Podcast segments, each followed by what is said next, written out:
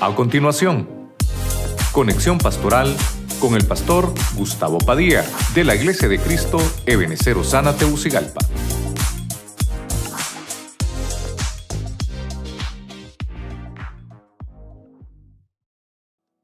Cuando lo tenga usted dice amén. ¿Lo tiene hermano? Amén. Mateo 7:24. Todo aquel que escucha mis palabras y obra en consecuencia puede compararse a un hombre sensato que construyó su casa sobre un cimiento de roca viva. Diga conmigo, cimiento de roca viva. Vamos a ver fuerte, cimiento de roca viva. Mire qué interesante esa versión, ¿verdad? Con el cimiento de una roca viva. La roca es Cristo. Amén. El tema le pusimos por nombre Familias con Sensatez, ¿verdad? Viendo que ese hombre construyó su casa sobre la roca y fue llamado un hombre sensato. Oramos, Señor, en el nombre de Cristo, nuevamente apelamos a tu misericordia, a tu gracia, que nos hables esta noche a través de tu palabra, de tu espíritu y tu presencia, para que podamos traer esta palabra a nuestra familia, a nuestro hogar que puedas bendecirnos, los que estamos aquí presentes, Señor, que bendigas a los que están también a través de la radio, televisión y las redes sociales. Que tu presencia y tu palabra, Señor, nos llene en el nombre de Jesucristo. Gracias, Señor. Amén. Y amén. Usted le da palmas al Señor, hermano. Aleluya. A su nombre. Amén. Vamos a, desarrollar un poquito de eso. Fíjese que ah, cuando este hombre sensato, dice la Biblia, en otras versiones le llama el hombre prudente, el hombre sabio, dice otras versiones también. Eh, dice que él construye su casa sobre la roca. Y eso, eso me llama mucho la atención, porque entonces tenemos que saber construir nuestra casa. Y esa palabra es interesante, que decía una roca viva. Sobre esa roca viva eh, vamos a poner los cimientos de esa casa. Cuando se habla de edificar sobre la roca, es un discípulo que ha puesto atención a la palabra. Por eso dice poner la, la casa sobre la roca. Porque fue enseñado y aquel discípulo pone en práctica la palabra. Eso es edificar sobre la roca poner en práctica lo que, lo que ha escuchado, lo que ha sido enseñado, y quiere decir que su fundamento va a ser sólido para que pueda resistir las tormentas. Voy a entrar rápidamente al primer punto. Váyase conmigo a Primera de Reyes capítulo 6, verso 7, versión de las Américas. Miremos el primer ejemplo. Dice, la casa, mientras se edificaba, se construía de piedras preparadas en la cantera. Y no se oyó ni martillo, ni hacha, ni ningún instrumento de hierro en la casa mientras la construían. Ok, el primer ejemplo entonces voy a tomar a Salomón. Voy a tratar de desarrollar los primeros puntos acá. Eh, me va a servir mucho el hecho de que Salomón es un hombre sabio y estamos hablando del hombre prudente. Estamos hablando de Salomón, el hombre más sabio de la tierra. Y en el libro de Primera de Reyes, recuerde que Salomón era, era rey por herencia. El padre de, Salomón era David. Y obviamente le, le delegó esa gran tarea de construirle casa al Señor. Salomón entonces me va, me va a tratar de explicar un poquito lo que estamos viendo en Mateo 7:24. El hombre sabio, el hombre prudente, el hombre sensato construye su casa sobre sobre la roca. Pero interesantemente entonces encontramos que la roca es Cristo, pero también nosotros somos somos de alguna manera parte de ese de esa casa. Aquí está hablando Salomón de construirle un templo al Señor. Está bien, hermoso. Pero quiere decir que también nuestras casas y nuestras familias son un templo. Incluso la Biblia dice que cada uno de nosotros es templo y morada templo y morada del Espíritu Santo. Entonces, como estoy hablando de la sensatez, voy a ponerle, ya pusimos a, Salomón, voy a ponerle eh, algunos sinónimos o cosas que debe de hacer un hombre prudente o una familia prudente, porque estamos hablando de una familia sensata. Entonces, el primer punto es Salomón. ¿Qué me enseña Salomón? Que un sensato lo que hace primero es que se prepara. Entonces, sería una familia con sensatez, es que una familia que hace primero esa acción de preparar. Diga conmigo, preparar. Cada una de las piedras que se iban a construir en el santuario, en el templo, para la casa del Señor, dice que eran preparadas, eran unas piedras preparadas en una cantera. Entonces aquí yo vuelvo a retomar ese punto, yo quiero eh, repetírselo. Mire, díganme los jóvenes, Ah, hoy sí están pilas, ¿verdad? Vamos a tener esa reunión en, eh, el primer sábado de mayo y es importante. Y vamos a tener tiempo a preguntas también, ¿verdad? Así que es importante que tengamos esto. Quiere decir que una familia sensata primero se prepara.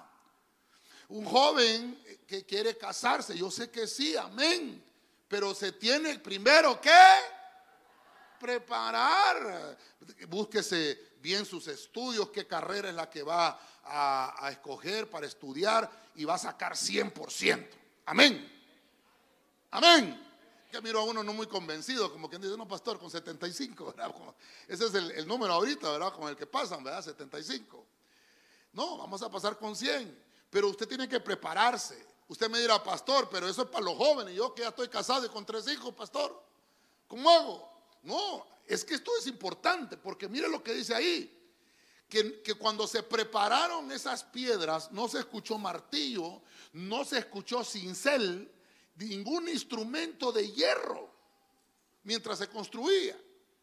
El punto es, hermano, que la Biblia nos llama en 1 Corintios capítulo 7, creo que del verso 10 en adelante, la Biblia nos dice que el que vino al Señor debe de quedarse como, como, como lo encontró el Señor. Si usted vino soltero, pues entonces tiene que empezar a prepararse. Si vino casado, entonces también tiene que empezar a prepararse. Si viene con hijos y con su todo, amén, tiene que prepararse. Entonces, si usted vino al Señor con su familia, con su esposa y sus hijos ya de una vez, igual tiene que tomar este primer punto que es prepararse. Dígale al que tiene la parte, tienes que prepararte, hermano. Nuestra, nuestra actitud, nuestra actitud como iglesia, nuestra actitud como hijos de Dios siempre debe de ser estar dispuesto a arreglar las cosas que sean necesarias para vivir en paz. ¿Por qué le menciono vivir en paz? Porque Salomón se quiere decir pacificador. Y Salomón se dispuso a construirle casa al Señor con sensatez, con prudencia, con sabiduría. Él dispuso un fin. Entonces, cuando vamos a construirle al Señor casa, vamos a disponer un fin, vamos a disponer.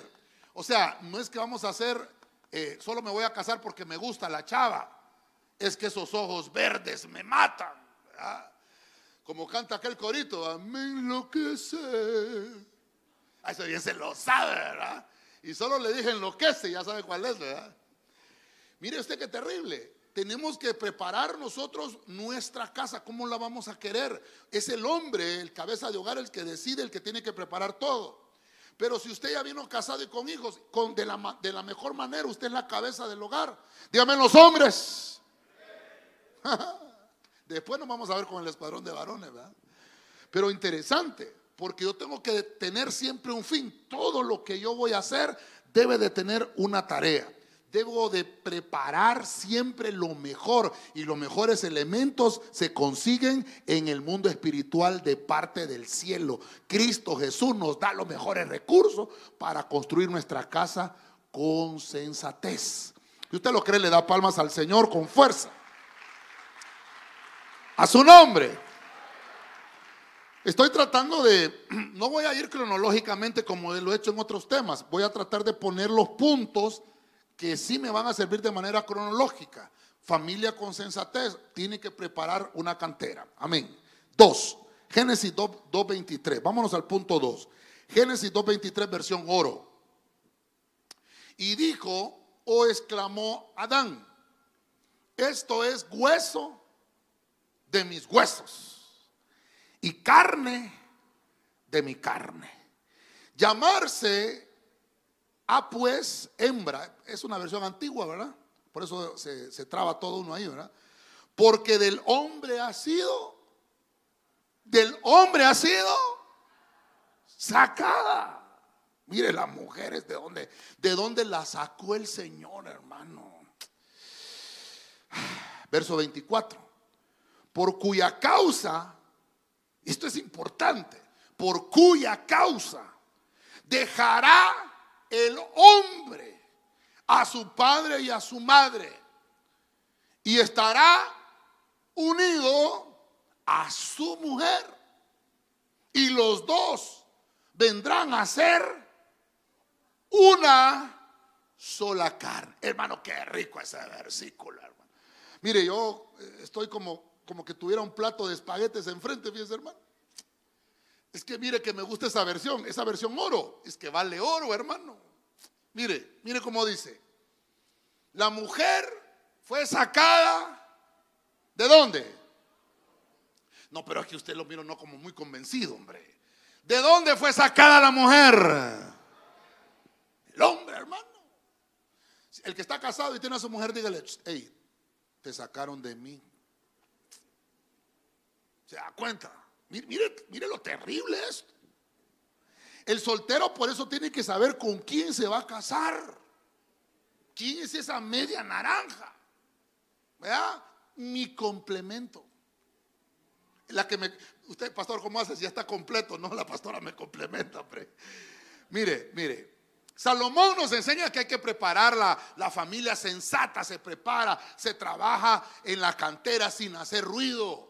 Usted no le tiene que andar contando a nadie sus planes que tiene con, el Señor o los planes que Dios ya le reveló, cómo va a casarse, cómo va a ser, o lo que Dios está haciendo en su familia. Creo que eso lo vimos en uno de los temas familiares del viernes pasado. No tiene que andarle contando a nadie. Es usted, su familia y Dios y punto. Ok, así se prepara. Pero ahora veo a Adán. Y hay disculpe que no lo tomé de primero porque el primer hombre fue Adán, sino que lo que me interesa de Adán es el punto que, quiero mostrarle. Entonces, Adán significa aquel hombre, vamos a irnos aquí hasta la genética, porque este es Génesis, capítulo 2, verso 23. Adán, hermano, por mucho tiempo estuvo solo. Y dice la Biblia que no se le encontró ayuda idónea. Ah, perdón, Adán tiene acento. Usted me regaña cuando no le pongo acento. No se le encontró ayuda idónea a Adán. Fíjense que fueron a buscar. Hermano, mire, mire, mire. Diga conmigo, no me molesto, pastor. Crearon a Adán. Voy a tocar un poquito de un tema de profundidad. Y discúlpeme, si tienen preguntas el, domingo que tenemos de catología, también lo, vamos, lo podemos desarrollar. Adán lo pusieron en un huerto. Y dentro del huerto estaba solito Adán, solito en el huerto. Y el Señor le puso una tarea. Y le dijo, vas a ponerle nombre a todos los animales. Vas a, empezar tal vez por, por, por, el más chiquito, las hormigas, qué sé yo, ¿verdad? Y vas a terminar con el último animalito. ¿Cuál fue el último animalito que le puso nombre a Adán? ¿Y cómo sabe usted? El delfín, ¿verdad? El último fue el delfín. Vale, le puso nombre a todos los animales. Pero cuando Adán ya terminó, ah, ya el hombre no tenía nada que hacer. Ya había cumplido su tarea. Y entonces dice Dios, ah, mire que Dios, hermano, cuando en el capítulo 1 de Génesis dice, y creó Dios esto y vio que era bueno, y fue la tarde y la mañana el primer día. Y Dios creó esto y vio que era bueno, y, fue la, la, tarde y la mañana el día 2, y así sucesivamente. Pero en el capítulo 2 dice, y vio Dios que no era bueno que el hombre estuviera alón, dicen los gringos, hermano. Que no estuviera solito. Y entonces, hermano, mire, mire qué interesante. Afuera del huerto, supongamos que este es el huerto, el púlpito, y aquí estaba Adán, este pedacito de, de servietes Adán, y lo puso el Señor ahí adentro, en el huerto. Pero afuera del huerto habían humanos capítulo 1, verso 26 al 28 de Génesis. Dice que el Señor creó al hombre, a la mujer, varón y hembra los creó. Y les dijo, fructifíquense, multiplíquense, llenen la tierra, gobiernen los peces del mar. Ah, en el, en el, en el huerto no había mar. Pero entonces puso a Adán adentro, pero estaba solo. ¿Por qué no tomó una de las mujeres de afuera el Señor? Afuera del huerto dijo, voy a tomar una de estas de afuera y se la voy a dar a Adán. No, ¿de dónde la sacó? De adentro. Vuelvan a decir amén los jóvenes. Tienen que buscar entonces su, esposa que esté con, que sea congregante, que sea parte de la iglesia. Entonces la sensatez, la sensatez es que yo tengo que buscar aquella persona, y, como estoy hablando de sensatez, mire usted, aquella persona que sea mi complemento. Entonces, como estamos desarrollando cómo, cómo construyo esa casa sensata, la preparo y completo piezas que sean completas. Por eso, hermano, cada vez que nosotros vayamos a hacer algo, desarrollar algo en el Señor, no vayamos a dejar las cosas a medias.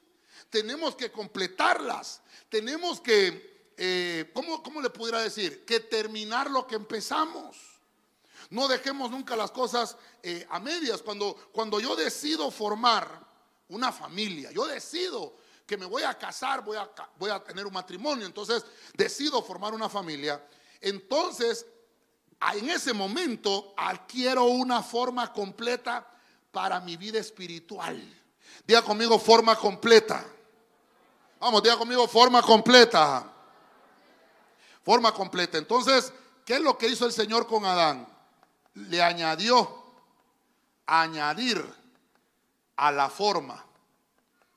La forma de Adán estaba incompleta. ¿Quién era su complemento? La ayuda idónea. Alguien me dijo, la ayuda demonia. No, hombre, hermano, reprendemos. Es la ayuda idónea por cuya causa, por cuya causa el hombre. Fíjense que una, una, hermana así me dijo, no, pastor, ahí dice que el hombre va a dejar a su padre y a su madre, no la mujer, la mujer tiene que vivir con su papá y con su mamá. Y le digo yo, es que termine de leer, por cuya causa dejará el hombre a su padre y a su madre y estará, ¿cómo dice? Unido a su mujer, para que ambos ya no sean dos, ambos lleguen a ser uno. Porque hay problemas en los matrimonios, en las familias, hermano, porque todavía viven con la suegra. Aló, silencio en la iglesia de Cristo. Viven con el suegro. Qué silencio, hermano. No, yo estoy enseñando lo que dice la Biblia. Usted quiere completarse, usted quiere tener una familia sensata, construir su casa en la roca. Mi abuelita decía, el que se quiere casar, ah, era su misma abuela que la mía, porque decía lo mismo. Mi abuela sí decía, el que se quiere casar, casa quiere. Entonces, vuelvan a decir amén los jóvenes. Se da cuenta. Entonces volvemos al primer punto. ¿Qué es lo primero que tiene que buscarse antes de casarse? Tiene que preparar dónde va a vivir con ella. Con la susodicha. No le ponga víctima porque no es víctima, ¿verdad? Usted tiene que saber, ¿sabe cómo dice la Biblia que se llama el esposo y la esposa? Socios. Entonces usted tiene que buscar a su socia. No a la sucia, no, a la socia. Y usted tiene que preparar dónde va a vivir, comprarse su juego de muebles, eh, su cama, ¿verdad? Eh, todo lo que va a tener con ella, lo prepara porque ella va a ser la parte que lo va a complementar. Cuando usted decide formar una familia, adquiere la forma completa porque Dios lo llamó para que fueran una sola carne. Dale palmas al Señor. A su nombre. Mire, los jóvenes les sirve esto mucho. Porque hay jóvenes, hermanos, que se quieren casar, pero no saben a lo que se están metiendo. Porque una vez que usted se case, el casado está frito. El casado está frito y asado. Ese ya está, ya tiene, dice la Biblia, como dice el pastor, a 1 Corintios 7, el, el hombre no es dueño de su cuerpo, dice. ¿Quién es el dueño del cuerpo del hombre? De todo este cuerpo. tiene dueño. Tiene dueña. Por eso la novela se llama La Dueña. Así la mira usted también, hombre. Ah, pero dice que la mujer, llame a las mujeres, no se mandan solas tampoco. Tienen dueña. No, perdón, dueño. Bueno, es que ahora no se sabe cómo me casa mujer con mujer. Hombre, mire que no se puede cumplir la ley de Dios ahí, ¿va? La, ley de Dios es de que el hombre tiene dueña y la mujer tiene dueño. Ahí se cumple la Biblia. Busquémoslo mejor, busquémoslo. Primero de Corintios capítulo 7 dice, por tanto el hombre no es dueño de su cuerpo, ni tampoco la mujer es dueña de su cuerpo. Creo que es del versículo de en adelante. Es que primero de Corintios 7 es hermoso, hermano. Entonces, voy, voy a, voy a avanzar, voy a avanzar. En lo que los hermanos me buscan el versículo, me lo tienen, pero que sea, no me vaya, no me vaya a atrasar, que sea el versículo que sea. Voy a entrar en lo que lo buscan los hermanos. Mateo 19:6, traducción del lenguaje actual. Voy a entrar punto. De esta manera, los que se casan ya no viven como dos personas separadas, sino como si fueran una sola. Por tanto, si Dios ha unido a un hombre y a una mujer, nadie, diga conmigo, nadie Fuerte, nadie debe separarlos. Mucho menos un pastor. Ahí dice, nadie debe separarlos. Entonces voy a entrar al tercer punto. ¿Qué pasó aquí, Señor de la Gloria? Vamos a ver, voy a entrar al, tercer punto. El, el primero ya lo vimos. Este, fíjese que está en Mateo y me sirve mucho Mateo porque ahora hay gente cuando uno le pone los versículos del Antiguo Testamento que piensa que, que como está en el Antiguo Testamento no vale. No, sí, mire cómo, cómo se hace latente el, el antiguo con el nuevo. Entonces ahora están los casados, fritos y asados. Ninguno tiene la autorización de separar un matrimonio. Pero dice la Biblia que por causa de la dureza del corazón de los hombres se le permitió dar carta de, repudio, dice a Moisés. Vamos a ver, encontraron el pasaje de 1 Corintios 7. Leámoslo pues. Leámoslo. Amén, pastor. Vamos a ver. 1 eh, Corintios 7, 4 en Arca Fernández, porque la mujer ya no es dueña de su propio cuerpo, lo es el marido, como tampoco el marido es dueño de su cuerpo, lo es la mujer. ¿Versículo me dijo que era? 7, 4. 7. Bueno, entonces un casado está constituido. Constituido. Entonces, ¿cómo estoy formando una familia? No sé qué me pasó aquí que no se me mira el primer punto. Pero bueno, ya vamos a avanzar. Vemos que el primero era preparar. Salomón nos enseña eso. El segundo, Adán. Dice el complemento. Yo tengo que buscar quién es el complemento. mi madre espiritual, la pastora Ninoska, me enseñó eso uno tiene que casarse con la persona que siempre saque lo mejor que usted tiene. No se vaya a casar con el que le saca lo malo. esa persona no es. Usted tiene que buscarse uno que le saque o una que le saque lo mejor que usted tiene, hablando espiritualmente. Entonces ahora los casados están construyendo una familia sensata en la roca que es Cristo, en una roca viva, pero deben de constituirse se da cuenta que Adán y Eva, la Biblia dice, serán llamados marido, marido y mujer, porque no había, no había, no había municipalidad que los casara. Eran marido y mujer. Los casó Dios. ¿Está conmigo, hermano? Pero ahora, ¿quién es un casado? Uno que lo casó en la municipalidad. La iglesia no casa. La iglesia bendice el matrimonio. Ahora, una, una pareja que está bendecida, una pareja que está casada, constituida, es el tercer paso. Uno que está constituido son aquellos que se unieron y que dice, si Dios los unió, ¿por qué los va a separar el hombre? Esas dos personas deben de tener sueños en común. Lo vamos a escribir acá deben de tener sueños en común. e, ellos deben de construir, constituirse para construir su casa con prudencia y con sensatez. Entonces no vamos a poder tener familias bendecidas si nosotros, hermano, no vamos a hacer estos tres pasos, por, lo menos los tres que le llevo ahorita. Prepara su casa, complementa, tiene de tener su complemento. Y número tres, constituirse con el que, con la persona, hombre o mujer, que usted preparó, que usted sabe que es su complemento y que se va a constituir, que se va a casar. No es que va a andar jugando. Yo le digo a los jóvenes, ah, Dios mío, no me molesto, pastor. El noviazgo no existe. ¿Sabe qué significa noviazgo? Busque la palabra noviazgo. Busque ahí en Google, dígale, Google, ¿qué significa noviazgo? Fraude. ¿Ah? Chantaje. Búsquelo pues si no me cree. Chantaje. En la Biblia no va a encontrar esa palabra, noviazgo. Lo que va a encontrar es novio y novia. Amén. Ya se me puso serio, ¿verdad? Bonito iba todo, pastor. La Biblia habla del novio y la novia. ¿Cuándo habla del novio y la novia? Cuando están comprometidos. Pero noviazgo no hay. Amistades largas compromisos cortos para constituirse como un matrimonio para toda la vida. Pero noviazgo no existe en la Biblia.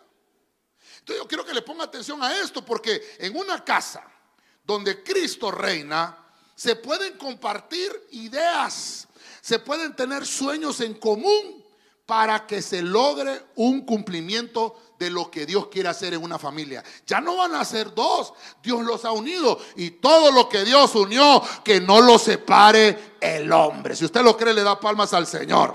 Fuerte, déselo fuerte. Vamos a terminar temprano, ¿verdad? Primera de Pedro 5.10. Quiero que me acompañe ahí. Estoy tratando de, de poder completar esto. ¿Cómo, cómo, cómo somos familias sensatas? Primero me preparo. ¿Cómo soy una familia sensata? Busco mi complemento. ¿Cómo hago mi familia sensata? Me constituyo. Me constituyo. Busco el orden. Busco el orden. El orden atrae. Primera de Pedro 5.10, Biblia latinoamericana. Dios, de quien procede toda gracia, los ha llamado en Cristo para que compartan su gloria eterna. Y ahora deja que sufran. Ay, pastor, los casados sufren. No, Pérez, estamos terminando el versículo. Deja que sufran por un tiempo con el fin de amoldarlos, afirmarlos, hacerlos fuertes y ponerlos en su lugar definitivo. Pastor, ¿por qué tomo ese versículo? Recuerda que los viernes nos ponemos los anteojos de la familia, hermano? Amén, hermano. Hoy tenemos los antiguos familiares. Entonces voy a ver ese versículo con esa óptica. ¿Qué significa Pedro? ¿Qué quiere decir Peter? Piedra. ¿Y qué es una piedra? Ay, pastor, son aquellos hermanos que sirven de tropiezo. No, no, no, no, no. No, no. Piedra es un pedazo de la muestra de una roca. Eso es Pedro. ¿Y quién es la roca? ¿Quién es la roca? ¿Dónde construye el hombre sensato su casa? Sobre la roca. Entonces voy a tomar a Pedro como la muestra de un pedazo de la roca. Nuestras familias deben de ser una muestra de la roca que es Cristo. Usted dice amén a eso. Ok.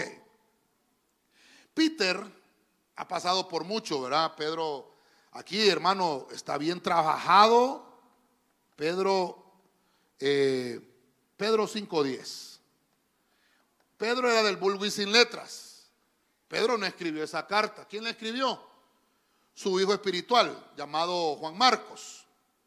Entonces, Pedro le está dictando la carta.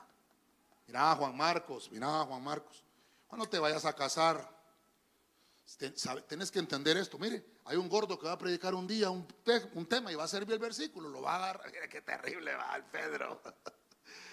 pone ahí, pone ahí. Tienen que sufrir un poquito. Pero mire, todo debe de pasar por un amoldamiento.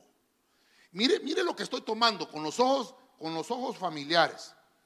Amoldarse, afirmarse, hacerlo fuerte y lo va a poner en un lugar definitivo. Pero ¿cómo pasó eso? Porque se preparó, se completó y se constituyó. Entonces ahora empieza a moldarse. Dígame los casados. Amén.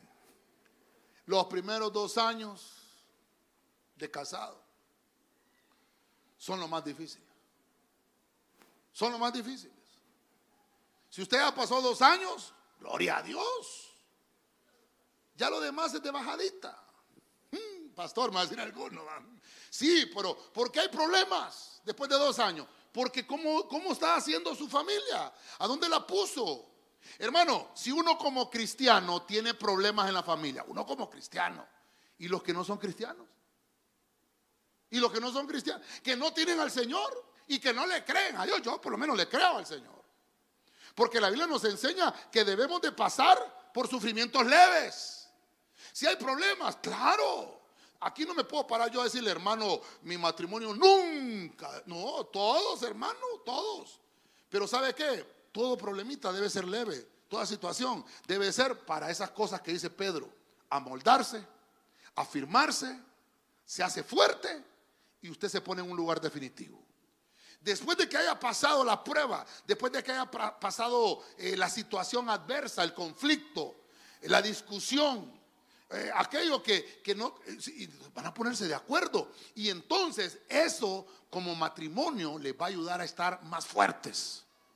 Les va a ayudar a moldarse. Ah, a este no le gusta mucho el azúcar. Ah, a este le gusta más la sal. Entonces ya sabe cómo hacer la mujer, ¿verdad? Y así se va conociendo. Es que mire, hermano, cuando uno es novio, cuando uno es novio, dije novio, no que anda de noviazgo, no. Cuando uno es novio, ya se va a casar con la susodicha, ¿va? Entonces ahí, hermano, usted está en un momento crucial. Ahí usted decide si se casa o no se casa. Porque una vez que usted está constituido, está frito y asado. ¿A quién le estará hablando el Señor? A usted, hermano, a usted. Uno que ya está casado, está frito y asado. Así le hubiera puesto al tema, ¿verdad? Frito y asado. Usted tiene que saber que una vez, dice, no puede desunirlo nadie. Pero y entonces, pastor, ¿y cómo hago con, con este hombre? ¿Cómo hago con esta mujer? Pues haga lo que dice Pedro. Hay sufrimientos, también no la pasa bien a veces. Bueno, llegó a la iglesia de esa manera, Dios lo trajo. Si usted estaba en el mundo y ha tenido conflicto, ahí en el mundo se casó, ¿verdad? Y no tuvo la bendición eclesial. Aquí los podemos bendecir, ¿verdad, pastora? Hacemos un arroz con pollo y ¿ah? invitamos a todos los hermanos y le echamos agua a una, a una horchata y, ya estuvo.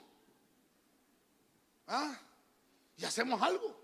La bendición eclesial. Pero usted ya viene casado. Ahora, ¿qué es lo que ha pasado allá en el mundo antes de venir a Cristo? Tuvo sus circunstancias, sufrimientos, amén. Pero ¿qué ha pasado ahí? Se están amoldando, se están conociendo. Tal vez, tal vez, hermano, eh, no tuvo el tiempo de conocerse como, como, amigos, no tuvieron ni tan siquiera dos años de amistad. Eh, y, y se casaron porque es que fue amor a primera vista. Y si era ciego, ¿cómo van a hacer? Si dicen por ahí que el amor es ciego, dicen, ¿verdad? ¿Y cómo es eso del amor a primera vista? Yo no entiendo eso. El amor es ciego, dicen. Y el amor a primera vista, ¿cómo es la cosa ahí? Alguien que me explique, porque eso no es Biblia. Eso no es Biblia. La Biblia dice que cuando hay dos que se quieren juntar, lo tienen que hacer en orden. Ok, no les dio tiempo de conocerse. Entonces ahora tienen que aprender a moldarse. Diga conmigo, amoldarse. Afirmarse. Vamos, dígalo fuerte. Afirmarse. Hacerse fuerte. Y estar en un lugar definitivo. Si usted ya está casado, está frito y está asado. Ahora lo que tiene que hacer es decirle, Señor, bendice a mi esposa. bendice a mi esposo. No, hay hermanas que oran. O me lo quitas o te lo mando. Oh, diga conmigo, no vinieron. Dígame, no vinieron. No, hermano, es terrible. Yo no sé cuántos han visto. Hay una serie que se llama Mujeres Asesinas, hermano. Ah, matan al marido. Hay una que le llaman las viudas negras. ¿Qué es lo que nos enseña Pedro? Que hay que hacer algo que se llama ajustar. Hay que hacer ajustes. Hay que hacer ajustes entonces. No se, está, no se, está, no se la está pasando bien. Hermano, póngase eh, eh, eh, en, el lugar de, ¿cómo se llama?, de, de, la otra persona y la otra persona, así le llaman algunos, ¿verdad? La psicología inversa. Porque entonces tienen que aprender a conocerse porque no se tuvieron el tiempo de conocerse antes de casarse. Porque Pedro me está hablando entonces de que como estamos con la óptica eh, familiar y estamos ajustándonos, es adaptarse. Adaptarse a otro. Este, fíjate que no habría aquí mi, no habría aquí mi, ¿cómo hago? Ah, tal vez el domingo mejor, porque si, si empiezo a abrir ahí no me va a dar chance. Nosotros somos el producto, nosotros somos el producto de 14 caracteres. Somos el producto de 14 caracteres. Son cuatro generaciones atrás de nosotros. Nosotros somos el producto número 15. Entonces, cuando, una, cuando dos personas se casan, esos 14 caracteres del hombre más los 14 caracteres de la mujer se fusionan. Y si no se tuvieron el tiempo de conocerse, de prepararse, de completarse, de constituirse, entonces llega el momento de ajustarse. Y cuando usted está ajustando algo, ¿sí o no? Vamos a ver las mujeres cuando se están poniendo una ropa que no les queda. Me tenés que comprar más ropa, amor. Porque ya la que tiene ya no le ajusta. Mire cómo es el, el ajuste. Por eso, por eso me sirve lo que Pedro dice. Hay que empezarse a adaptar. Hay hermanos que tenemos una panza, que cuando empieza a crecer la panza, hay unos botones asesinos, hermano, que empiezan a salir así como que, libres, y sale el botón, hermano. Terrible. Hasta eso, hasta eso. Fíjense que yo tenía, yo tenía un jefe que me decía a mí, no hombre, mire Gustavo, me dice, yo tengo una cama tan vieja, me decía, me contaba, ¿ves? Yo cuando me acuesto, tiene un hoyo en la cama, me, entonces yo me acuesto y caigo en el hoyo hasta que, hasta que Ah, ya caí en el hoyo. Ya la tengo ajustada la cama, me Yo le decía, no, ¿sabe qué? Tiene que comprarse una nueva, hombre. Esa ya no, ya muy vieja. No le estoy diciendo que cambie a la mujer y se ponga una nueva, no, tampoco. Sino que tiene que ajustarse, porque Dios se la dio. Amén, hermanos. Amén, hombres. Dios le dio a esa mujer Dios le dio a esa mujer. Ay, si no tiene clavo. Vamos a ver, mujeres. Dios le dio a ese hombre. Están más decididas las mujeres, ¿ves? Están más decididas las mujeres. Mire, al adaptarse usted con su familia, en la iglesia, en la vida de, con Cristo, entonces mi familia tiene crecimiento y entonces, entonces allí en Cristo, mi familia en Cristo, empiezan a recuperarse las virtudes que estaban apagadas. Dios te llamó para que fueras feliz. Dele palmas fuerte al Rey de la Gloria. Amén. Avancemos. Vamos a irnos hasta el libro de Nehemías capítulo 3, verso 28. Traducción del Nuevo Mundo. Más arriba de la puerta de los caballos, los sacerdotes, diga conmigo, los sacerdotes, hicieron trabajo de reparaciones. Cada uno enfrente de su propia casa. Ahora, ¿de quién estamos hablando acá? De los sacerdotes.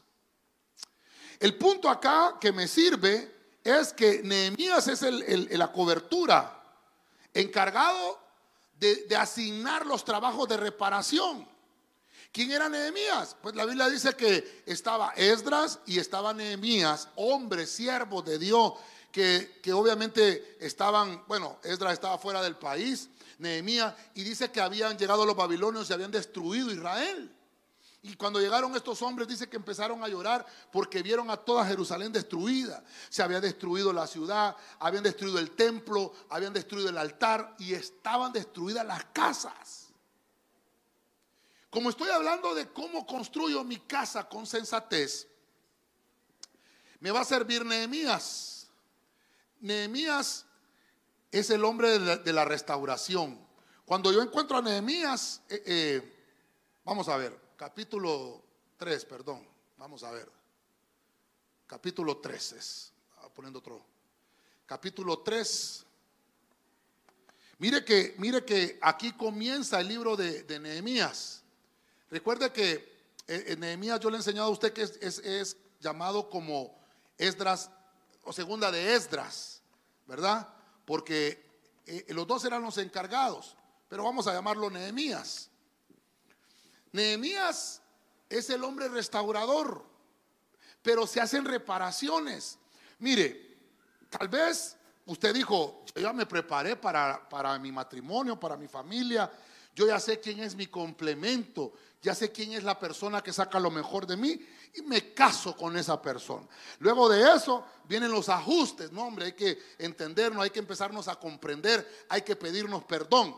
Ah, pero ahora viene Nehemías porque hay gente, hermano, que empiezan a tener problemas en el matrimonio a los 10 años, a los 15 años.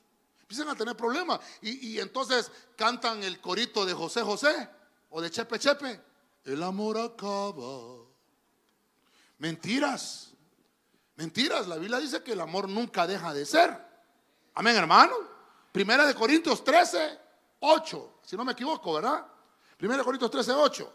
Entonces ahora Nehemías nos enseña que para que mi familia sea sensata, mi familia sea prudente y yo pueda tener mi casa sobre la roca, Nehemías me enseña que como sacerdote, ¿cuántos somos sacerdotes acá? Tengo que hacer reparaciones. Entonces, ¿cómo sería acá? Bueno, fácil, ¿verdad? Ya le estoy dando la chepe rapidito. ¿Cómo, ¿Cómo me hago prudente? ¿Cómo me hago sensato? Cuando hago reparaciones, reparar. Diga conmigo, reparar. Vamos, fuerte, reparar. Hay cosas que se deterioran, hermano. Se tienen que reparar. Alguien se ofendió, repare ese daño. Porque aquí se ofende entre, entre hombre y mujer. Porque no, es que si él no me pide perdón, yo no lo perdono. No, si ella no me pide perdón, hermano, no, hombre, no importa, ¿cómo dice la Biblia? Si sabes que hay un hermano que tiene algo contra ti, ve y pídele. No se ponga el sol. Hermano, llegan a la casa. Ya conmigo no vinieron, pastor. Llegan a la casa. Y, entonces el otro hace. Se acuestan en la cama, uno para el norte y el otro para el sur. Hermano, y ahí no pagó nada. Mire qué terrible. Es necesario reparar. Dígale que tiene la par, hermano, es necesario reparar, dígale. Ah, pastor, usted está hablando solo de casados. Vaya pues, usted que vive con su mamá, ¿cómo la trata? No, ahorita anda pianito porque viene el día de la madre, ¿va? ¿Ah? Solo le va a durar dos semanas el Día de la Madre. Después del Día de la Madre, ¿qué día viene? ¿Ah? Viene junio, el Día del Aguinaldo. Dios santo. Aquí todos los meses tenemos que celebrar algo. ¿ah? Hermano, pero el Día de la Madre no solo es el segundo domingo en mayo. Aló. ¿Cómo repara esas situaciones con su mamá, con su papá, con el viejo? Viejo, mi querido viejo.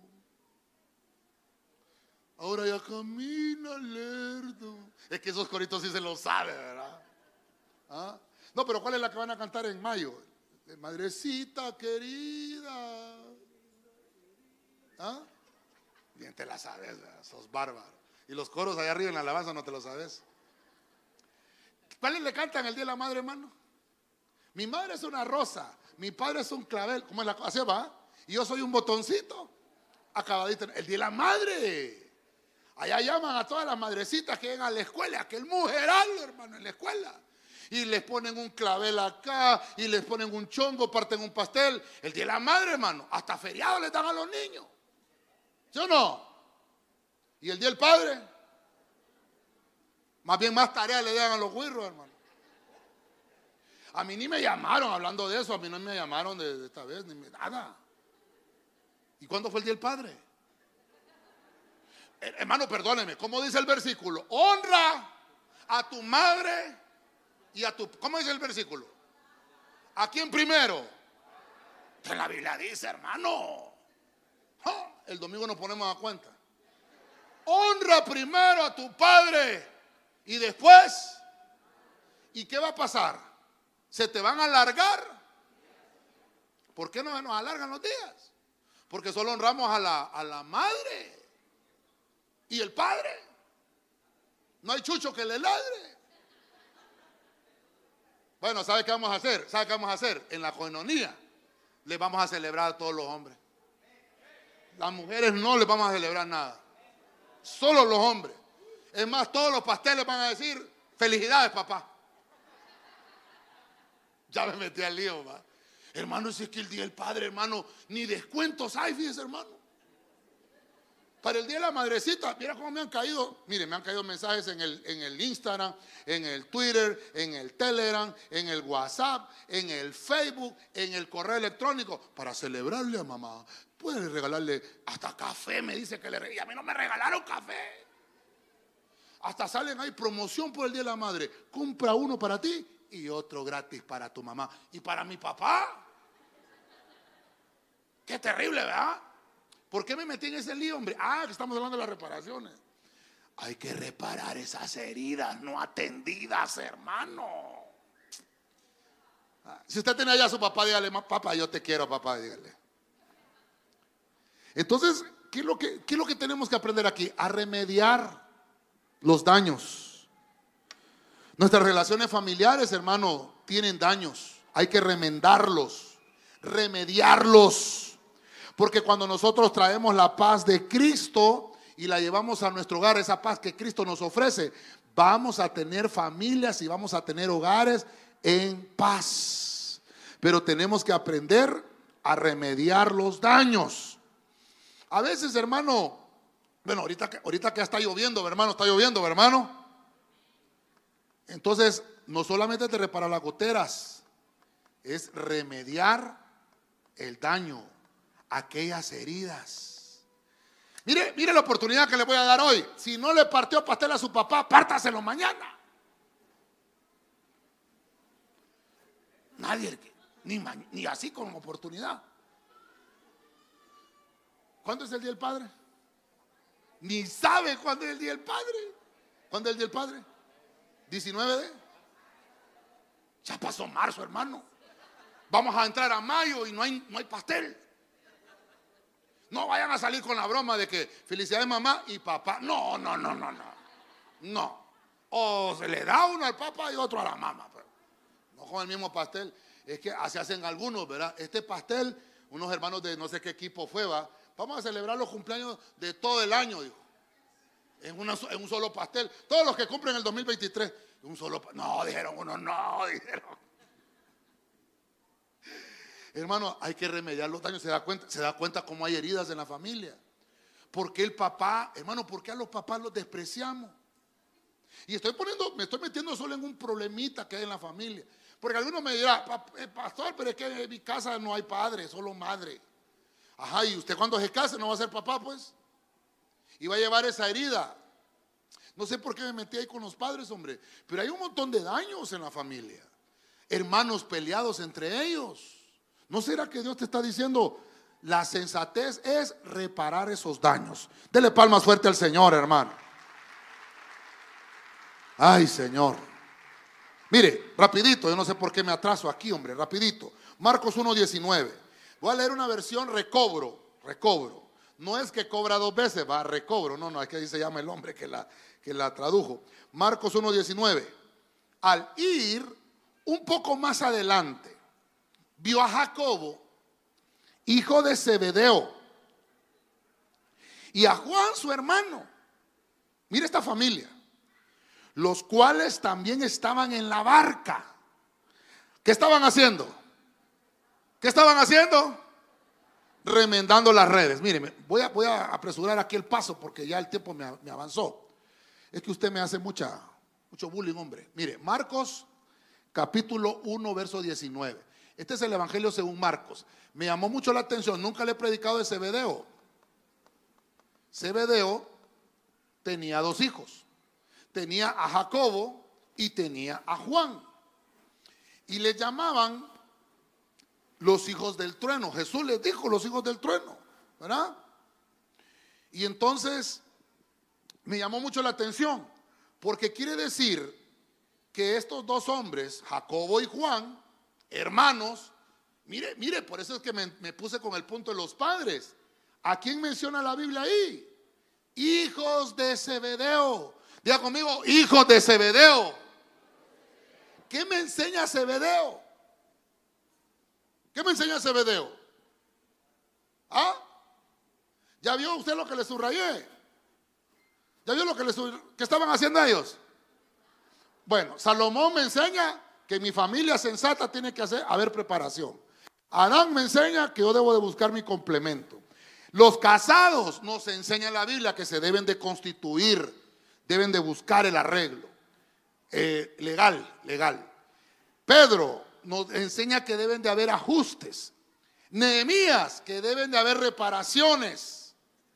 Y Zebedeo, ¿qué les enseñó a sus hijos? No, eran, no es que eran costureros, ¿verdad? Les enseñó a remendar. ¿Pero qué remendaban? Zapatos y, bueno, ya sabe yo que le he hablado mucho de eso, pues. Déjeme ponerle un poquito más de sal ahí. ¿A qué, a qué, a qué redes? ¿A qué redes, hermano? ¿A qué redes? Redes sociales, pues. ¿Quién es el que debe de estar con sus hijos ahí cuando, se, cuando su hijo tiene redes sociales? El papá. ¿Qué le dice el hombre? Mujer, ¿entendete con tu hijo ahí? Así le dice, hermano. Dale el celular ahí que se entretenga. Y hermano, y no sabe lo, dónde, se mete, dónde se mete el niño. Hermano, y los niños tienen una, ya nacen con eso, fíjese hermano. Sí que tienen una agilidad. Yo, yo, ya hay cosas que ya no manejo yo, fíjese hermano. Y me dice, no, papá, que tiene que darle aquí porque yo me quedo este como sabe. Por pura intuición, ¿verdad? Porque hermano, perdóneme, pero yo, yo soy de la generación que cuando estaba viendo un canal y quería cambiar de canal, me levantaba y el televisor, clac, clac, clac, clac, clac. Y ahí me volví a sentar, ay, quedó muy fuerte, me volví a levantar y le bajaba el volumen. Yo, no sé cómo es usted. Ahora, hermano, ahora. Con el control. No, ahora le dice, canal 4, y se pone el televisor. Le dice, por favor, ¿cómo, cómo se llama la Sara, Alexa, ¿Ah? Rixie? ¿Ah? ¿Cómo? Es que a solo nombres de mujer le ponen, ¿verdad? ¿Sabe, sabe por Perdóneme, hermano. Como no me molesto, pastor. ¿Sabe por qué solo les pusieron nombres de mujer a esas cosas? Porque solo así obedece. No, son mentiras. No, son mentiras, son mentiras. Hay que esperar a uno que se llame Rubén, otro que se llame Jaime, qué sé yo. O les ponen nombres así de mujer. Bixi. Tóxica, Toxi, le dicen ahora. Hermano, hay que revisar. Mire, hay que remendar. Dígale que tiene la par. Hay que remendar, hermano. ¿Para qué sirve el remiendo? ¿A cuántos han remendado aquí alguna ropa? Mi abuelita me enseñó a mí a agarrar los, los calcetines, hermano, meterles un foco. El lo hizo también, ¿va? ¿Ah? ¿Para qué lo remienda uno? ¿Ah? ¿Qué hace el remiendo, hermano? Perdóneme. Mire, vamos a hablar un día de los remiendos. Creo que, hablamos alguna vez, pero de familia no le hemos hablado. ¿Sabe qué es el remiendo? Refuerza, reforzar la pieza. Una pieza que tiene un remiendo se reforzó. Se reparó, se reforzó. Primero se reparó y después se le hace un refuerzo. Se remendó. Voy a tomarlo de ese punto. Hay que reforzar la relación de la familia. Hay que reforzar la relación entre los padres y los hijos, entre los hermanos. Hay que reforzar la relación entre los esposos. Entonces debemos de reforzar nuestra vida espiritual todos los días, diariamente. Y así vamos a alcanzar todas las bendiciones para nuestra familia. Usted le da palmas al Señor con gozo. Amén. Me ayudan con un piano, me ayudan con un piano. Mire, Juan 17, 23. Voy a finalizar. Libro Pueblo de Dios. De una vez traigamos la, la bandera, hermanitos, de una vez. Y hay que seguir orando porque hoy como que quiso llorar, llorar el cielo, ¿verdad? Como que quiso llover, pero después como que, ¿verdad? Ya se, eh, debería de ser la tercera vez que llueva, pero solo han llovido dos veces antes de mayo. Hay que seguir orando porque cuando se acaba mayo, faltan dos días para que se acabe, ¿verdad? Bueno, hay que seguir orando. Juan 17, 23. Voy a terminar con esto. ¿Cómo hago mi familia sensata? Con preparación con completación, con constitución, con ajustes, con reparaciones, con remiendos. Hay que remendar, reparar las cosas que se tengan que cicatrizar. Pero voy a terminar con la séptima porque el 7 me habla de perfección. Juan 17, 23. Cristo mismo. Mire lo que dice. Yo en ellos y tú en mí. Para que sean perfectamente uno y el mundo conozca que tú me has enviado y que yo los amé como tú me amaste. ¿Por qué pastor lo puso como familia? Vamos a ver, ¿por qué pongo, por qué, por qué pongo ese versículo como familia? ¿Sabe por qué me gusta mucho ese pasaje? Porque Juan lo escribe. Juan es el, el, el apóstol del amor. Pero miren lo que le voy a poner aquí, el Señor. El Señor nos ama. Jesús está como hijo de, Dios, el hijo del hombre. Y él le está hablando a su padre. Y le está diciendo, yo, mire cómo dice ahí, yo en ellos y tú en mí, para que sean perfectamente entonces está hablando de una relación entre hijos y padres. ¿Se da cuenta que no solo es de esposos? Que el tema familiar no solo es de matrimonio. Dios no quiere entonces que solo sean uno los esposos. Ah, y el padre con el hijo. Mire, mire lo que, por eso le dije, los anteojos familiares. ¿Cómo, ¿Cómo va a ser mi familia sensata? Cuando el hijo entienda que tiene que ser uno con su padre. Que su padre entienda que tiene que ser uno con su hijo.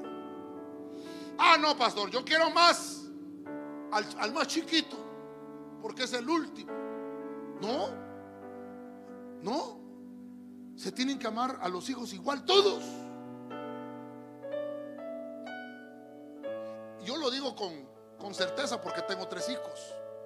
Y sé lo que es tener el mayor, el primogénito, y sé lo que es tener el menor también.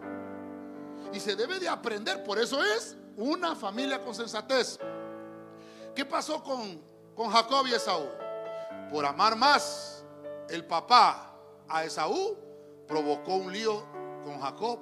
Por amar más Rebeca a Esaú, eh, perdón, a Jacob, le provocó un problema a Esaú. Y entonces entre los hermanos había problema, no había unidad. Y esa familia, hermano, tuvo un conflicto que duró 20 años. los hijos buscándose matar entre ellos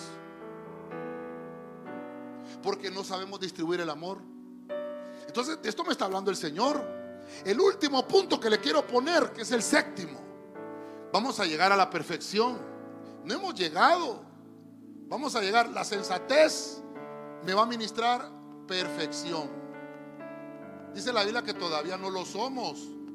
Vamos a llegar. Estamos buscando la perfección. Vamos a llegar.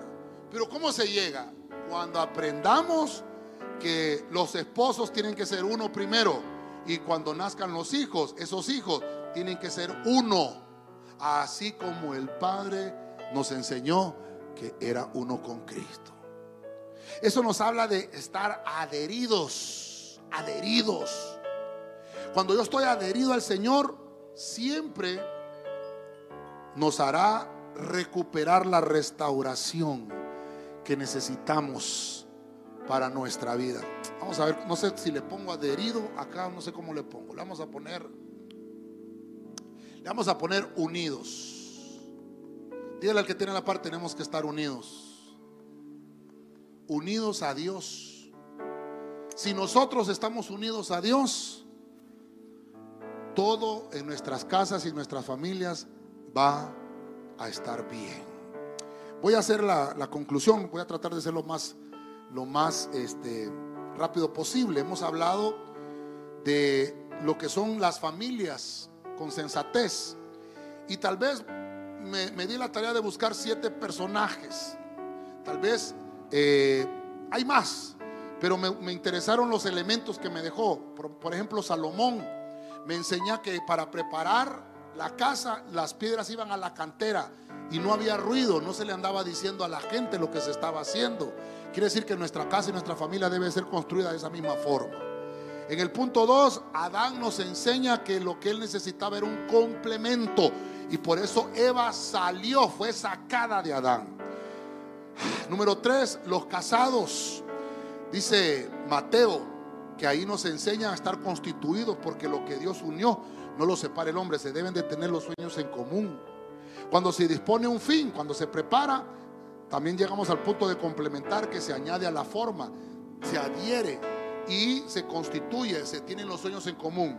Y luego nos enseñó Pedro que deben de haber ajustes, una, un matrimonio, una familia se debe ir ajustando y se debe de aprender a adaptarse uno al otro. Luego en Nehemías leímos el punto de la reparación, que no solamente eso, dice que los sacerdotes reparaban sus casas. Quiere decir que hay que remediar los daños, ya sea que se hayan causado internos o externos en la casa, pero tenemos que ser llamados con sensatez, con prudencia. Número 6, vimos a Zebedeo. Tenía dos hijos, Jacobo y Juan. Mire que Jacobo y Juan, adiestrados por su padre, les enseñó a remendar las redes, les enseñó a manejar las cosas virtuales. Mire qué interesante.